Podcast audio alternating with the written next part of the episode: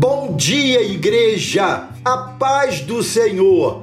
Amados, estamos iniciando hoje a nossa terceira temporada do nosso Bom Dia, Igreja, que vai da nossa edição de número 351 até a edição de número 450, finalizando em 13 de abril de 2023. O meu convite nessa edição primeira da nossa terceira temporada é que permaneçamos firmes na fé. As perspectivas diante de nós ao longo desse ano são muitas e, sobremodo, desafiadoras. E não se trata de pessimismo, mas da constatação da realidade vigente. Muitos por esse mundo que jaz no maligno preferem trazer os seus agouros ou vaticínios com fórmulas mágicas para prosperidade, felicidade, saúde, sucesso e tantas outras coisas desejáveis. Mas e quanto ao povo de Deus? Muitos cristãos têm andado de forma trôpega e vacilante diante das muitas investidas que têm colocado a sua fé em xeque. Será que não há nada que possamos fazer que nos assegure um andar firme e perseverante em Cristo no decorrer desse ano?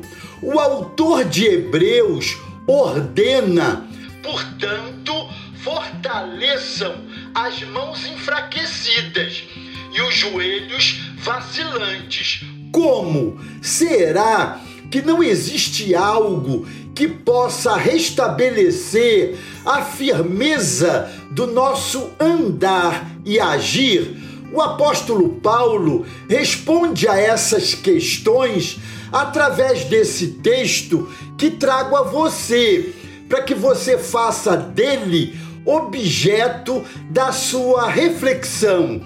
Encontra-se em 1 Coríntios, capítulo 16, versos 13 e 14, que diz: Sede vigilantes, permanecei firmes na fé, portai-vos varonilmente, fortalecei-vos, todos os vossos atos sejam feitos com amor. As ordenanças dadas por ele nesses dois versos que acabamos de ler precisam gerar atitudes por parte dos que experimentam o Cristo que vivifica. Precisamos da sobrenaturalidade na dependência do Espírito Santo de Deus. O mundo vem de enfrentar uma crise moral, política e ética sem precedentes. E isto tem, de certa maneira, afetado a vida de todos. Contudo, é imperioso que o povo de Deus faça diferença no meio desse caos. Há sim, amados, algo que podemos e devemos efetivamente fazer para mudar esse cenário, pelo menos internamente. Como não podemos mudar o que está fora, mudemos o que está dentro. O apóstolo Paulo aponta então cinco atitudes imperativas que asseguram um andar firme em Cristo, mesmo em tempos difíceis. Sejamos vigilantes, permaneçamos firmes na fé, Portemo-nos varonilmente, como gente madura, fortaleçamo-nos no Senhor e que sejamos benignos em amor uns pelos outros.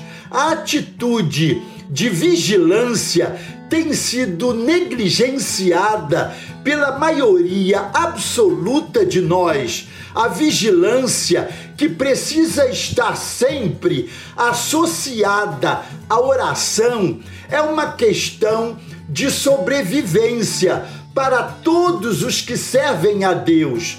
Somos espreitados incessantemente por ações e presenças demoníacas que se colocam no nosso caminho para nos derrubar de nossa posição em Cristo. E elas vêm das mais diferentes formas. A palavra-chave aqui é perseverança, é permanecer. Temos permanecido quando a fé se instala, ela dá firmeza aos nossos passos, mesmo que ela seja como um grão de mostarda, podemos deslocar os montes que trazem obstáculos às nossas vitórias. Maturidade espiritual se adquire quando nos alimentamos e meditamos e praticamos a palavra de Deus. Não existe outro método.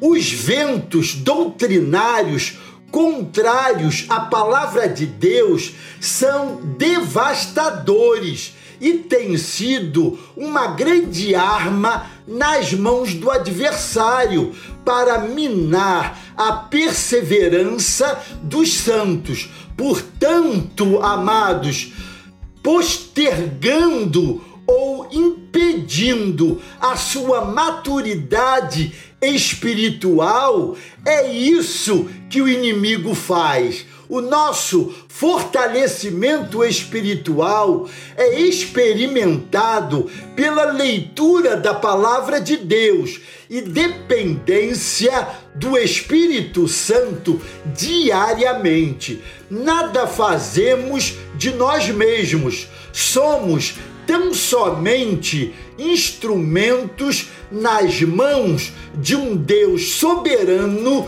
e gracioso. A nossa força e suficiência vem de Deus.